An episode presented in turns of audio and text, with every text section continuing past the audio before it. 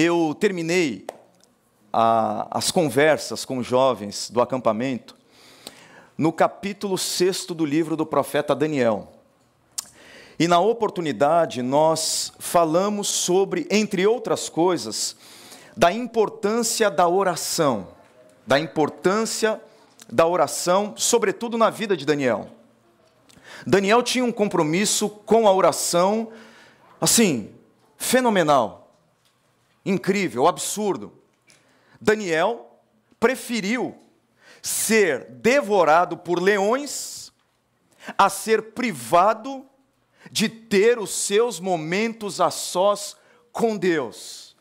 Ele preferiu ter os seus ossos esmagados pelas presas de leões a não ter esse tempo de conversa com o Senhor. É um, é um compromisso radical com oração. A oração é parte vital da nossa espiritualidade parte vital. Leitura da palavra e oração. Na leitura da palavra, Deus fala com a gente. Na oração, a gente fala com Deus. São dois remos que conduzem o barco da nossa vida e da nossa espiritualidade para mais perto do coração do Senhor. E a oração é tão vital para a nossa espiritualidade que Jesus inseriu um modelo de oração no meio do seu grande sermão, talvez o mais importante sermão de Jesus, o Sermão da Montanha. Está ali um modelo de oração que vocês conhecem muito bem. Eu quero fazer com vocês essa oração. Pode ser? Todos juntos? Pai nosso que estás nos céus, santificado seja o teu nome, venha o teu reino, seja feita a tua vontade, assim na terra como no céu. Dá-nos hoje o nosso pão de cada dia. Perdoa as nossas dívidas, assim como perdoamos aos nossos devedores. E não nos deixes cair em tentação, mas livra-nos do mal, porque Teu é o reino, o poder e a glória para sempre. Amém. Amém. Jesus não ensina essa oração para que ela seja simplesmente reproduzida, repetida e recitada, conquanto não haja nenhum problema em repeti-la ou em recitá-la, mas não é objetivo. A oração do Pai Nosso é um modelo de oração que nos apresenta princípios norteadores, não apenas da nossa oração, mas do nosso relacionamento com Deus. E essa oração é profundamente transformadora. Transformadora. Hoje a gente vai ficar apenas na primeira frase da oração do Pai Nosso. Eu quero me focar aqui, nesse momento. Pai Nosso que estás nos céus. Veja, talvez você não tenha tido pai. Ou pode ser que você tenha que você tenha tido um péssimo referencial de pai. E aí, para você falar de Deus como pai é muito difícil, não faz muito sentido. E para você é extremamente complicado se relacionar com Deus como seu pai, pela sua experiência ruim. Mas o meu pedido é que você não permita que a sua experiência adversa com o seu pai ou com a ausência do seu pai impeça você de ver, de vislumbrar a beleza que é chamar Deus de Pai e de se relacionar com Ele como o seu Pai. É absolutamente fantástico e transformador. E a gente vai chegar nesse ponto no final da mensagem. Mas abra o seu coração para isso. É maravilhoso chamar Deus de Pai. O Deus Criador dos céus e da terra de Pai. Aliás, existe uma crença popular, inclusive, de que todos são filhos de Deus. Não é? Que Deus é Pai de todos. As pessoas gostam de chamarem Deus de Pai. Aqueles que estão numa igreja evangélica ou não. É quase que um senso comum. falar de Deus como Pai de todos. Em certo sentido, é verdade que Deus, no aspecto criacional, é o Pai de todos. Ele criou todos. Ele gerou a todos. Então, em certo sentido, é verdade. Por exemplo, profeta Malaquias diz no capítulo 2, no versículo décimo: Não temos todos um Pai, não foi só Deus ou um só Deus quem nos criou. Então o profeta está dizendo: olha, Todos nós temos um só Pai que é Deus, porque Ele nos criou. Então Ele relaciona a paternidade de Deus com as pessoas a partir da perspectiva de que Deus criou todas as pessoas. Se Deus criou todas as pessoas, todas as pessoas, em alguma medida, têm Deus como o seu Pai. Ou, por exemplo, lá em Atos, não sei se você lembra esse texto muito famoso, no capítulo 17, do versículo 28 a 29. Paulo diz aos filósofos atenienses: Pois em Deus vivemos, nos movemos e existimos. Como disseram alguns dos poetas de vocês, também somos o quê?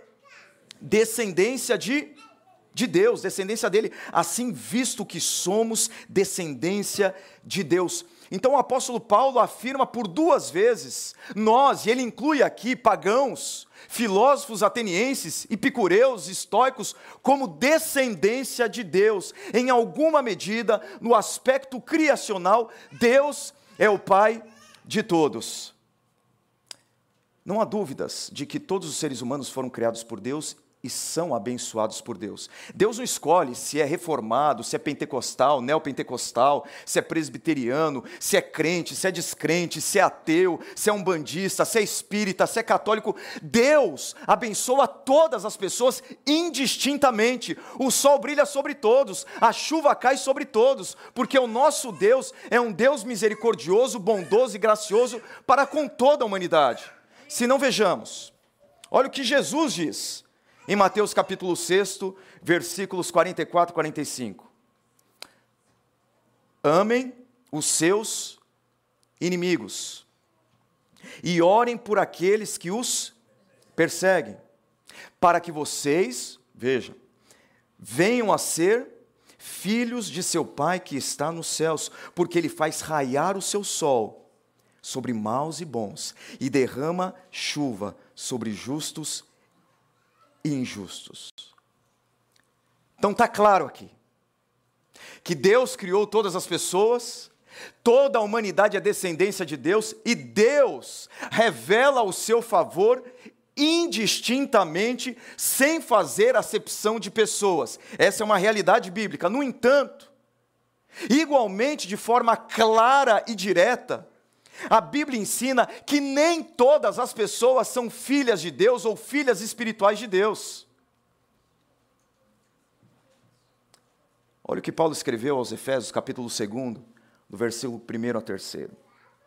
Ele vos deu vida estando vós mortos nos vossos delitos e pecados, nos quais andastes outrora segundo o curso deste mundo Preste atenção, segundo o príncipe da potestade do ar, do espírito que agora atua nos filhos de Deus, Hã?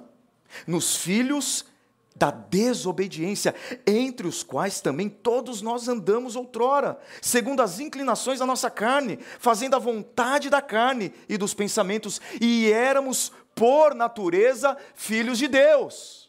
Sim? Não.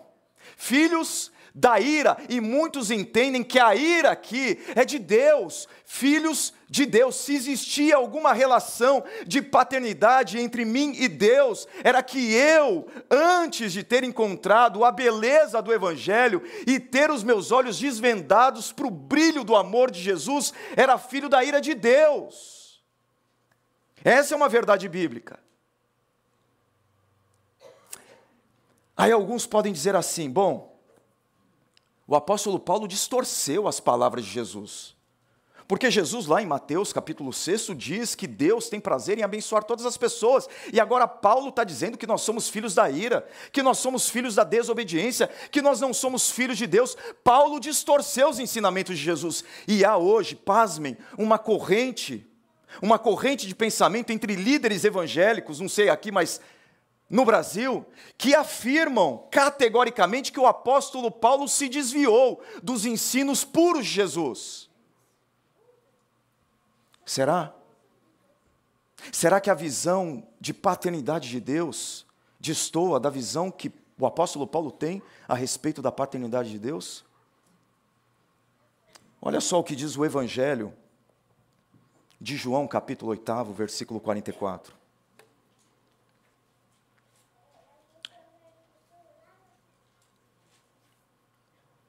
Vocês pertencem ao Pai de vocês. Ele está conversando com líderes religiosos.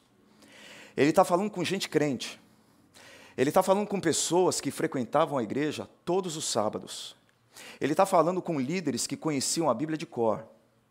Ele estava falando com, com homens que poderiam recitar os cinco primeiros livros da Bíblia sem sequer ler.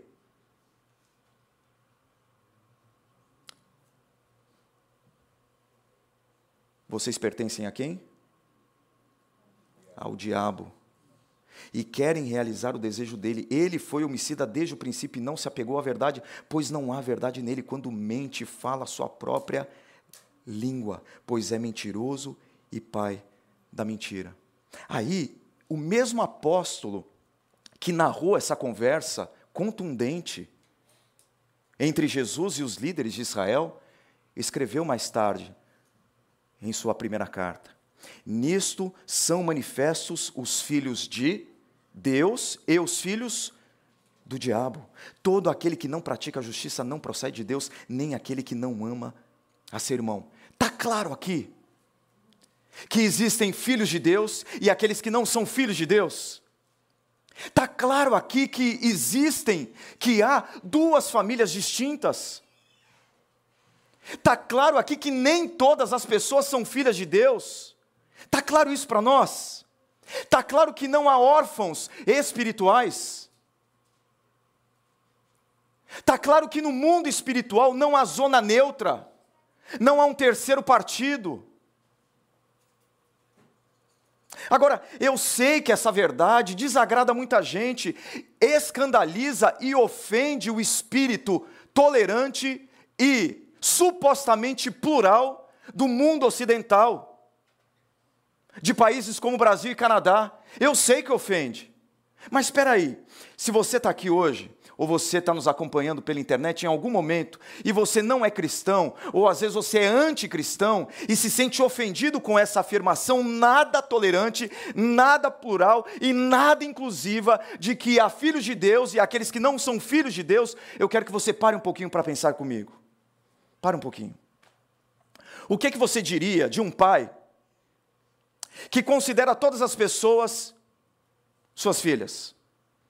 Você pode achar que está ok, isso é bom.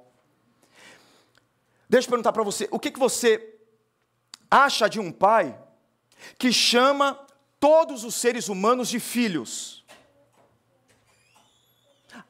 Eu acho que você pode estar tá ouvindo isso e dizendo: qual o problema? Isso é ótimo. Deus é Pai. Deus é amor, isso é maravilhoso. Agora deixa eu continuar. O que, que você diria de um pai que chama assassinos, agressores de mulheres, nazistas, racistas, pedófilos, ladrões, mentirosos, adúlteros, de filhos, de filhas, sem demandar deles nenhum sinal de arrependimento. Com certeza você olharia para um pai que chama um pedófilo de filho, sem exigir dele obediência, arrependimento e mudança de vida de um pai sem noção, de um pai mau caráter. Você questionaria o caráter de um pai que chama alguém de filho sem exigir dele qualquer sinal de mudança de vida. Então, falar de um Deus que não chama todas as pessoas de Pai é reafirmar o caráter desse Pai, o caráter puro desse Pai, o caráter santo desse Pai, o caráter justo desse Pai. Graças a Deus que nós temos um Pai que não chama todas as pessoas de filhos e filhas. Porque se não fosse assim, nós questionaríamos o caráter desse Pai.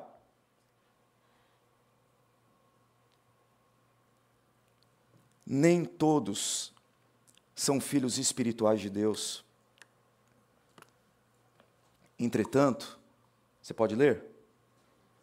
Todos podem se tornar filhos de Deus, qualquer um pode ser parte dessa família, e não depende do seu DNA, da sua árvore genealógica, dos seus pais, não depende dos seus méritos, não depende dos seus direitos, não depende do seu desempenho religioso, não depende do seu histórico familiar, não depende dos seus erros passados, não depende de nada, porque só há um caminho, só há um jeito, só há uma forma de você ser parte da família de Deus. E a Bíblia diz assim, João capítulo 1, versículo 12: Contudo, aos que o receberam, Jesus, aos que creram em seu nome, o nome de Jesus, deu-lhes o direito de se tornarem filhos de Deus. O apóstolo Paulo, escrevendo aos Gálatas, no capítulo 3, também afirmou: Todos vocês são filhos de Deus, mediante a fé em Cristo Jesus, pois os que em Cristo foram batizados, de Cristo se revestiram. E não há judeu, nem grego, escravo, nem livre, homem, nem mulher, pois todos são um em Cristo. Só há um nome, apenas um nome, dado entre os homens, pelo qual importa que sejamos salvos, e esse nome é o nome poderoso, maravilhoso, doce de Jesus. Mas existe uma forma: a porta de entrada da casa do Pai está aberta a todas. Eu falei lá no retiro para os jovens que o Evangelho é ao mesmo tempo radicalmente inclusivo e radicalmente exclusivo. Porque o Evangelho convida a todos para fazerem parte da família de Deus, sem exceção, sem acepção de pessoas, apenas uma condição para você ser parte, para você entrar pelas portas do reino dos céus. E essa porta tem nome, o nome dessa porta é Jesus. Você pode entrar, não importa o seu passado, não importa o que você fez até aqui, não importa quem você é, o importante é você saber que o acesso para a casa do Pai está no nome de Jesus Cristo. Há lugar na casa do Pai para os piores pecadores. Você pode se sentar à mesa com Jesus. Porque porque Jesus disse que a casa do Pai tem poucas moradas. Tem algumas moradas? Não. Tem o quê? Tem muitas moradas. O convite é para você que está aqui. Há muitas moradas, você pode fazer parte da família de Deus. E olha, é,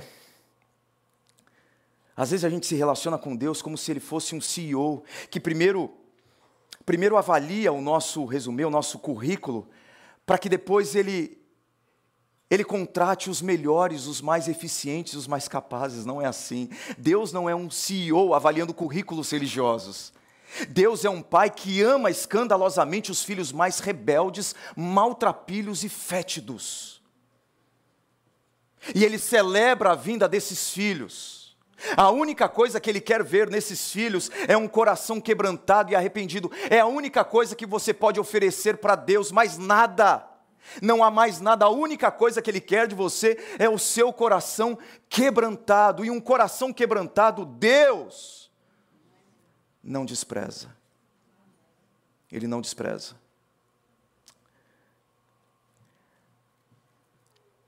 Deus é Pai. E não só a nossa cultura gosta de tratar Deus como Pai. Jesus se relacionou com Deus como seu Pai.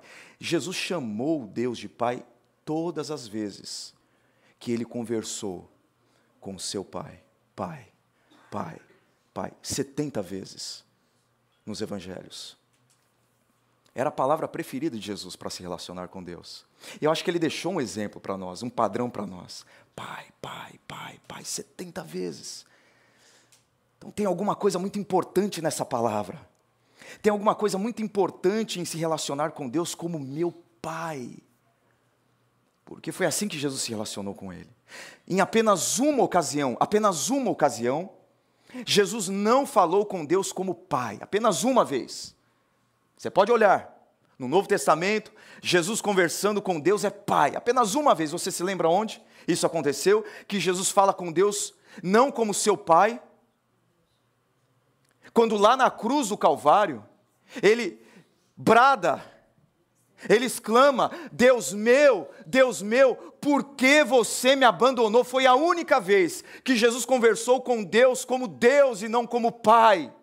Porque a gente acredita que nesse momento, em que Jesus está pendurado na cruz do Calvário, ele se fez maldição por nós, ele se fez pecado por nós, ele carregou o castigo que eu e você deveríamos carregar. Então é como se o Deus Todo-Poderoso, o Deus Santo, virasse as costas para Jesus. É como se a minha face estivesse no rosto de Jesus naquele momento, a sua face. A ira que eu deveria ter recebido como filho da ira de Deus recaiu sobre Jesus. Então, ali, abandonado pelo Pai, ele exclama: Deus meu, por que você me abandonou aqui? E sabe por que Jesus bradou em alta voz: Deus meu, Deus meu, por que, que você me desamparou? Para que hoje eu e vocês pudéssemos falar com Deus como nosso Pai e nos relacionarmos com Deus como nosso Pai. Se relacione com Deus como seu pai. Fale com Deus como seu pai. Pai nosso, que estás nos céus. O que, que significa isso? Primeiro, significa desfrutar da sua comunhão. Não apenas adorá-lo como Deus, não apenas servi-lo como Senhor, mas ter um relacionamento com Ele como Pai. Porque às vezes nós adoramos a Deus, nós servimos a Deus, mas nós não nos relacionamos com Deus como nosso Pai. O que vai me fazer cultivar uma vida de oração diária não é simplesmente olhar para Deus na perspectiva dessa divindade digna de ser adorada. Não apenas servi-lo na perspectiva de um Senhor que exige de mim mangas arregaçadas, mas o que vai me fazer entrar no meu quarto secreto de oração e me quedar aos pés do meu Deus é a certeza de que eu estou na presença do meu Pai. E Jesus foi além nisso. Jesus foi muito além em trazer uma visão diferente a respeito do Deus Criador dos céus e da terra. Ele não chamou Deus apenas de Pai, ele se relacionou com Deus como seu Abba, Pai. Algo que não era muito comum naquela época. Falar de Deus como Abba, Pai. Os judeus falavam de Deus como Pai. Os pagãos não tinham a visão das suas divindades como divindades que eles poderiam se aproximar nessa relação fraterna entre pai e filhos. Mas Jesus vem e dá uma nova visão. O Evangelho é singular, o Evangelho é ímpar. Não existe nenhuma religião no mundo que fale sobre um Deus tão próximo como o nosso Deus, não existe. Por isso que a boa nova, ele é o Abba, Pai. Abba é um termo aramaico que as crianças de colo utilizavam para falarem com ternura e com carinho do seu pai. Seria o equivalente ao nosso paizinho, o nosso papai. Um jeito carinhoso, um jeito muito mais íntimo, muito mais pessoal. Papai. Agora, sabe o que me surpreende de fato? É que assim, Jesus não apenas se relaciona com Deus como seu aba, como seu paizinho, mas ele diz que eu e você podemos ter com Deus a mesma relação que ele tem com Deus. Porque Romanos capítulo 8, versículo 15 diz: Pois vocês não receberam um espírito que os escravize para novamente temerem, mas receberam o espírito que os torna filhos por adoção, por meio do qual nós clamamos o quê? Abba, Pai. Então, a comunhão que Jesus teve com o Pai, você pode ter a mesma comunhão. A porta de entrada da casa do Pai e do coração do Pai está aberta para você em Cristo Jesus. Aproveite isso e desfrute dessa realidade. O que significa dizer Pai Nosso que estás nos céus? Significa também reconhecer a grandeza de Deus. Ele é o nosso Pai que está onde? Nos céus. Na verdade, Ele está em todo lugar. Deus está em todo lugar, Ele não está apenas no céu. Na verdade, a Bíblia diz que as nuvens são como o pó dos pés de Deus. Ele é onipresente. Isso era uma coisa nova para quem ouvia Jesus, sobretudo os gentios, os não-judeus, porque os deuses pagãos eram divindades territoriais e tribais. Eram divindades que atuavam dentro dos limites do território dos povos que as adoravam, que os adoravam. Eram deuses limitados, eram deuses fracos, eram deuses pequenos. E quando Jesus fala do Pai Nosso que está no céu e não na terra, ele está querendo destacar a transcendência de Deus, a grandeza de Deus, a eternidade de Deus. Deus está para além de nós, acima de nós. Ele é um Deus diferente das divindades pagãs, ele não é um Deus territorial, ele não é um Deus tribal, ele é o Deus de toda a terra, ele é o Deus de todas as tribos, ele não é um Deus pequeno, ele não é um Deus fraco, ele é o Deus forte, ele é o Deus poderoso. Ele é o Deus grande, Ele é o Deus que pode todas as coisas, e à medida que eu me relaciono com Deus, na perspectiva de que Ele é o meu Pai que está no céu, eu, eu consigo obter coisas que recursos financeiros e ansiolíticos não podem produzir no meu coração. Somente viver na certeza de que o meu Deus é todo-poderoso, é grande, é eterno, pode dar paz e sossego para minha alma, a paz e o sossego que o meu coração necessitam para descansar definitivamente. O que significa dizer Pai Nosso? Que estás nos céus. Significa confiar na Sua provisão. Ele não é apenas o Deus que está no céu. Quem Ele é? Ele é o Pai que está no céu. Isso significa que Deus está assim, acima de nós, para além de nós. Isso significa que Deus é transcendente, mas Deus também é imanente. Deus está tão perto de você quanto o ar que você respira, perto o suficiente para saber o que você precisa, perto o suficiente para saber o que você necessita. Ele não é um Deus distante, Ele é um Deus eterno, Ele é um Deus grande, Ele é um Deus todo-poderoso, acima de nós e para além de nós, mas Ele é um Deus que está perto de nós porque ele habita num alto e sublime trono, diz a palavra do Senhor, mas ao mesmo tempo, esse Deus grande, indomável, invencível, irresistível, imensurável, habita também com um abatido e contrito de coração. Ele habita com você. Ele sabe o que você está precisando. Porque qual de vocês, disse Jesus, se seu filho pedir pão, lhe dará uma pedra? Ou se pedir peixe, lhe dará uma cobra? Se vocês, apesar de serem maus, sabem dar boas coisas aos seus filhos, quanto mais o Pai de vocês, que está nos céus, dará coisas boas aos que lhe pedirem. Pai nosso, que estás nos céus, é a oração de quem tem a certeza que Deus sempre sabe e Ele sempre vai te dar o que Ele sabe, o que você precisa. Eu não estou dizendo que Deus vai te dar o que você quer.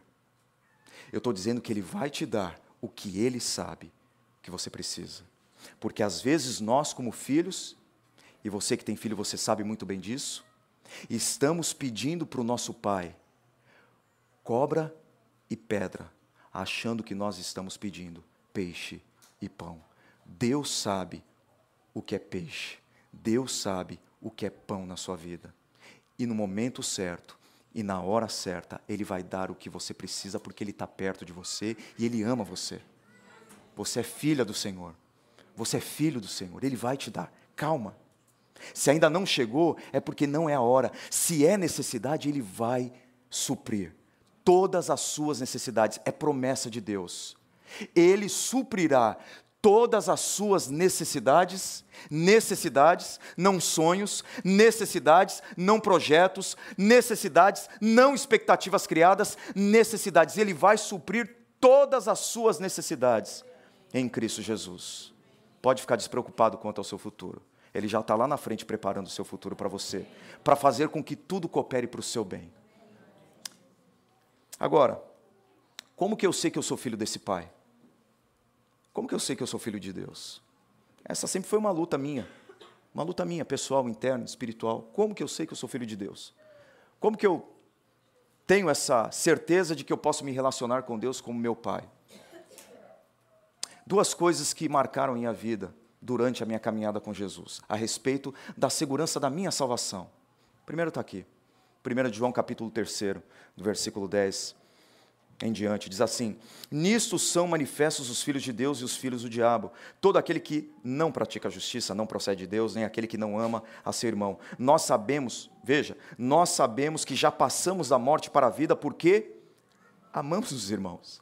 Nisto conhecemos o amor que Cristo deu a sua vida por nós e nós devemos dar a nossa vida pelos irmãos. Ora, aquele que possuir recursos deste mundo e vir a seu irmão padecer necessidade e fechar-lhe o seu coração, como pode permanecer nele o amor de Deus? Filhinhos, não amemos de palavra, nem de língua, mas de fato e de verdade. Como que eu sei que eu sou filho de Deus? Porque eu frequento todas as reuniões da igreja? Isso pode ser sim uma expressão da sua relação com o Senhor. É, como que eu sei que eu sou filho de Deus? Se eu oro todos os dias, se eu leio a palavra todos os dias, também são expressões de alguém que tem uma relação com Deus, de paternidade de amor, de intimidade, mas o texto está dizendo aqui que eu sei que eu passei da morte para a vida, eu sei que eu sou salvo, eu sei que eu posso me reconhecer como filho de Deus à medida que eu tenho fome e sede de justiça, à medida que eu perdoo quem me ofende, à medida que eu choro com quem sofre, à medida que eu ofereço recursos para quem está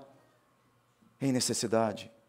É através do meu amor, sobretudo pela igreja que eu sou reconhecido como filho de Deus, que eu sou reconhecido como discípulo de Jesus.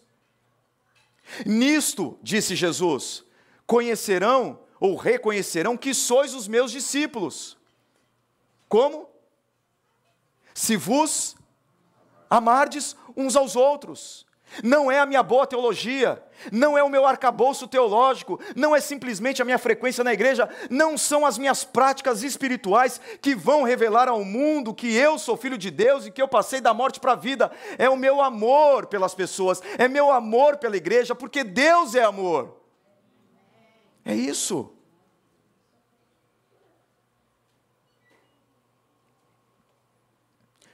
Eu não sei se você já percebeu, mas na oração do Pai Nosso, nós não temos nenhum pronome possessivo no singular.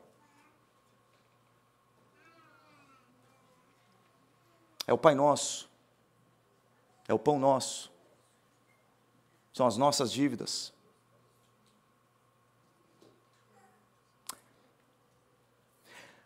Como que eu sei que eu passei da morte para a vida? Como que eu me reconheço como filho de Deus quando no meu vocabulário eu tenho mais plural do que singular? Quando eu uso muito mais o pronome possessivo nosso do que meu.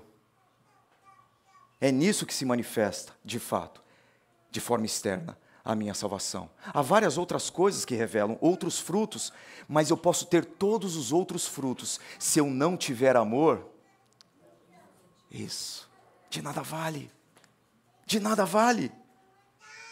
E é possível, falei para os jovens hoje, é possível servir Jesus, é possível trabalhar para Jesus, sem amá-lo. Você talvez se lembre de um discípulo chamado Judas, você se lembra? Que trabalhou com Jesus, que trabalhou ao lado de Jesus, que trabalhou para Jesus, que trabalhou por Jesus, mas que não amava Jesus.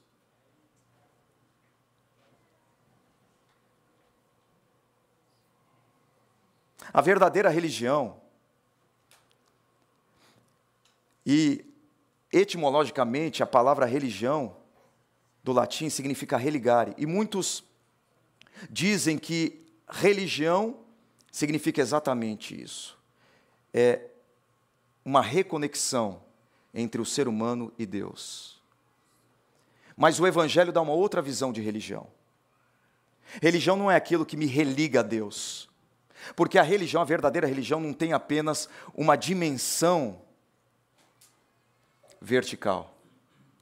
A verdadeira religião, ela se lateraliza ela tem uma dimensão horizontal, porque a verdadeira religião não me conecta apenas com Deus, a, a, a, verdadeira religião me conecta com as pessoas. Se eu digo que eu estou conectado com Deus, mas eu não me conecto com as pessoas que estão ao meu redor, eu não me reconectei com Deus de forma alguma porque a religião pura e sem mácula para com o nosso Deus e Pai, diz Tiago na sua epístola, no capítulo 1, a partir do versículo 22, o que, que é? É manter-se incontaminado do mundo e visitar os órfãos e as viúvas nas suas necessidades. A verdadeira religião me reconecta com Deus, mas me conecta com as pessoas. Eu sei que eu sou filho de Deus quando eu tenho a capacidade de chamar de irmão e de irmã aqueles e aquelas a quem Deus chama de filhos e filhas.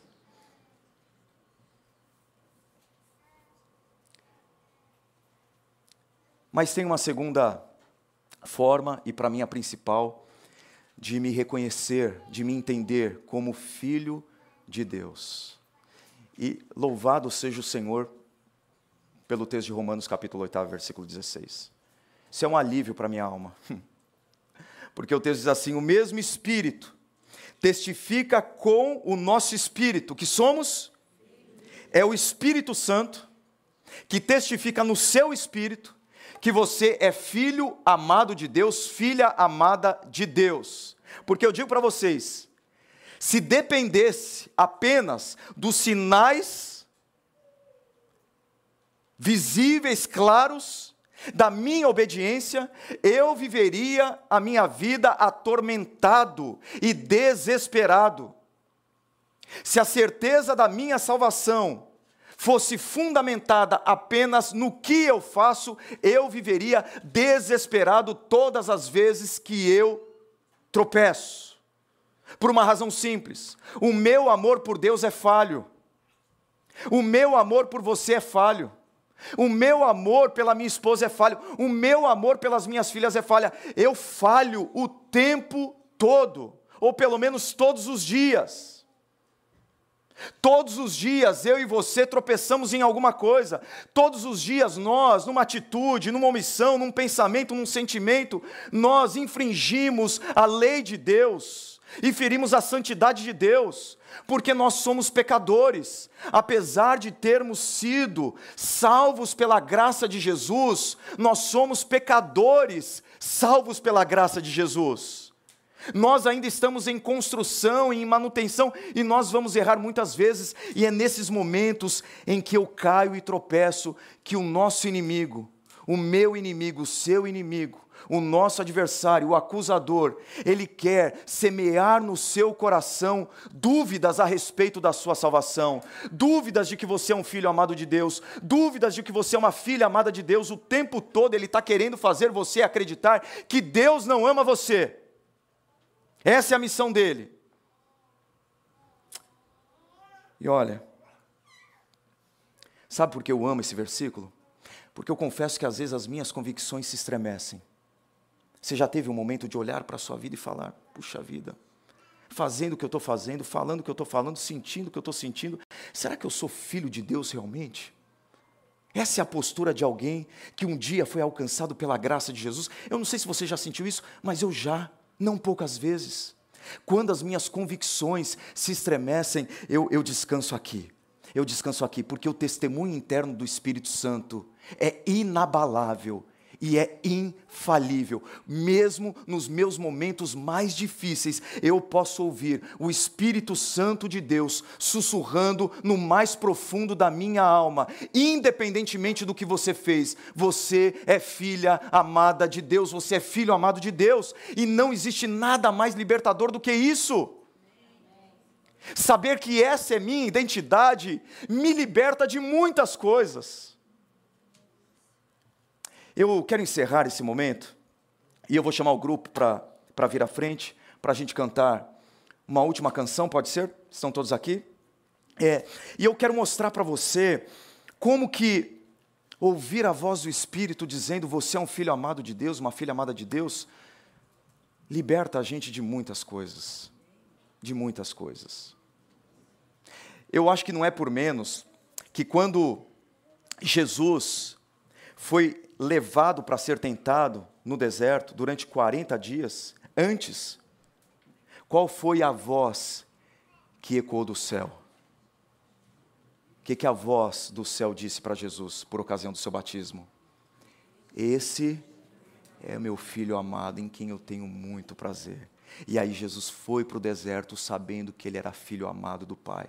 Ele não precisava mais se curvar, ou ele não precisava se curvar diante das ofertas de Satanás, de poder, de fama, de prestígio. Afinal de contas, ele já tinha a maior honraria de todas, como filho amado de Deus e como ele tem até hoje. Talvez você hoje se encontre com medo do desamparo e da solidão. Se você está aqui e você está experimentando algum nível de, de desamparo, de solidão, por alguma razão, por alguma coisa que fizeram com você, Ouça aí agora a voz do Espírito Santo dizendo para você: Você é minha filha amada. Você é meu filho amado. E o Salmo 127, versículo 5 diz: Ainda que o meu pai e a minha mãe me abandonem, o Senhor, o meu pai, me acolherá. Se você porventura foi tomado por um sentimento de pânico, porque você se percebeu sem o controle da sua vida, por várias mudanças às quais você foi submetido sem a sua vontade, ou submetida sem a sua vontade, ouça a voz do Espírito Santo dizendo aí para você nesse momento: você é filha amada de Deus. Você perdeu o controle da sua vida, mas a sua vida não está desgovernada porque a sua vida está rigorosamente sob o comando e sob o controle de Jesus. Deus tem o controle da sua vida porque Ele é o seu Pai, Ele ama você. Se você porventura está tá receoso do seu futuro, o que, que vai acontecer daqui para frente? Você não tem detalhes que você gostaria de ter? Você olha para frente, você não tem grandes perspectivas? Eu quero que nesse momento você ouça a voz do Espírito Santo dizendo aí no fundo do seu coração: Você é filha amada, você é filho amado. Eu estive com você até aqui e, como seu pai, eu vou continuar caminhando com você a partir daqui. Ouça a voz do Espírito Santo dizendo: Você é o meu filho amado. Se você hoje está lutando por aprovação, por aceitação, que nesse momento, nessa noite, você ouça aí o Espírito Santo dizendo: para com isso. Você não precisa mais lutar para ser amada, para ser aceita, porque você já é filha amada do Senhor. Você já é filho amado do Senhor. Não há nada que falem para você que te que te levante mais, que te exalte mais, que te coloque mais para cima porque você já ouviu a voz de Deus dizendo: Você é meu filho amado, você é minha filha amada, e não há honraria maior do que essa. Essa é a maior afirmação humana. Você é filho amado de Deus. A honra maior do que essa? Somente a voz que clama do céu que você é amada pode libertar você do medo que apavora ao longo da sua vida por ser amada. É somente quando você ouve de Deus, você, meu filho amado, que você se liberta desse negócio de querer ser amada e amado a qualquer custo. E não há nada que falem de você, que desmereça mais você, que desqualifique mais você, que rebaixe mais você. Não há, porque mesmo nos seus piores erros, nos episódios mais ruins da sua vida, nos pecados mais grotescos, nos erros mais graves, Deus ainda olha para você e diz assim: apesar do que você fez, você continua sendo minha filha amada. nada mudou entre nós. Porque o amor de Deus por você não depende do que você faz. O amor de Deus por você depende do que Cristo fez. E aí, quando você começar a olhar para trás e ficar com seu coração pesado, um fardo pesado em cima de você pela sua culpa, porque você está olhando, enxergando os seus erros lá do passado, pare de olhar para os seus erros do passado e olhe para a cruz de Cristo lá no passado lugar onde ele foi crucificado para perdoar você, para purificar você e para libertar você de qualquer culpa. Talvez você já tenha ouvido várias vezes, até aqui nessa mensagem, que você é filha amada de Deus, você é filho amado de Deus. Mas essa é uma certeza que você tem aqui, mas não ainda uma experiência que você tem com Deus como seu Pai. Hoje é o momento, não deixe para amanhã. A gente não sabe o que vai acontecer daqui a um minuto, dois minutos, uma hora, dez horas, um mês.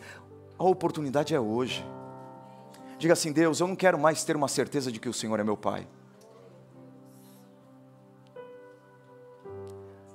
Nessa noite eu quero ter uma experiência com o Senhor como meu Pai. Eu quero sair daqui chamando o Senhor de Abba, de papai, de paizinho.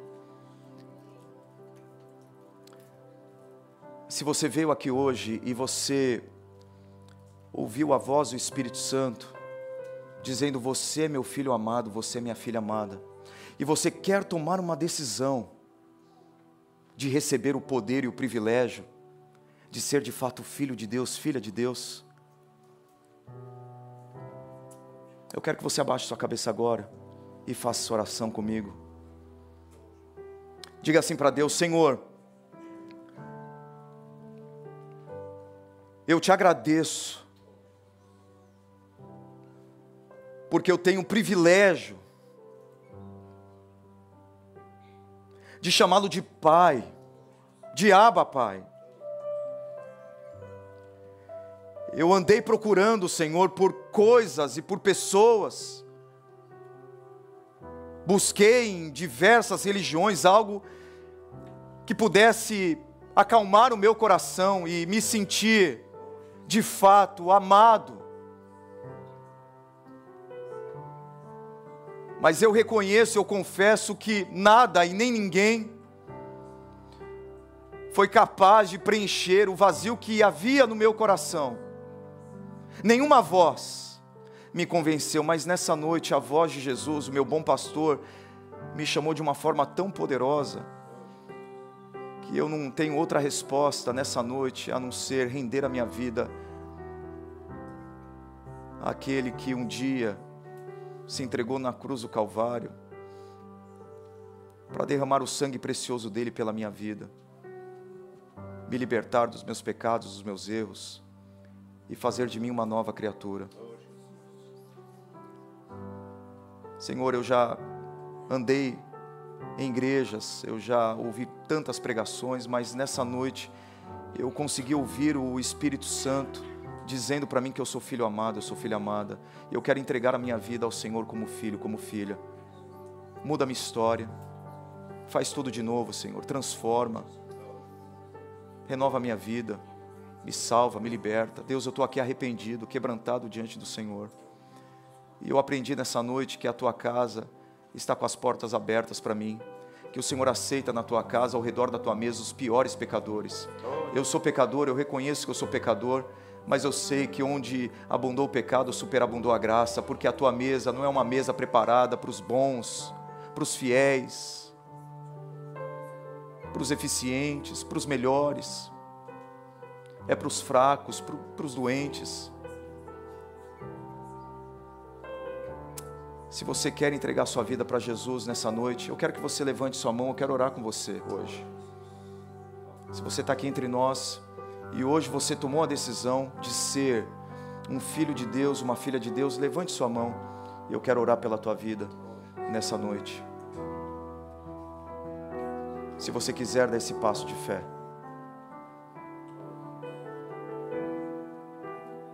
Existe aqui alguém entre nós que hoje quer se relacionar com Deus não apenas como Senhor, mas como Pai, como amigo, caminhar com Deus. Amado Pai, eu te agradeço, porque o Senhor é um Deus maravilhoso, bendito, gracioso, bondoso. Muito obrigado porque a tua graça, Deus, está disponível a todos nós. Louvado e engrandecido seja o teu nome. Toca no nosso coração, Senhor, transforma a nossa vida e faz de homens e mulheres aqui nessa noite filhos e filhas do Senhor para a honra e para a glória do teu glorioso nome, do nome precioso, poderoso de Jesus, o nome sobre todo nome, nome diante do qual um dia todo joelho se dobrará e toda língua confessará que Jesus Cristo é o Senhor, para a glória do Deus Pai. Oramos em nome de Jesus. Amém. Amém. Senhor. Amém. Amém.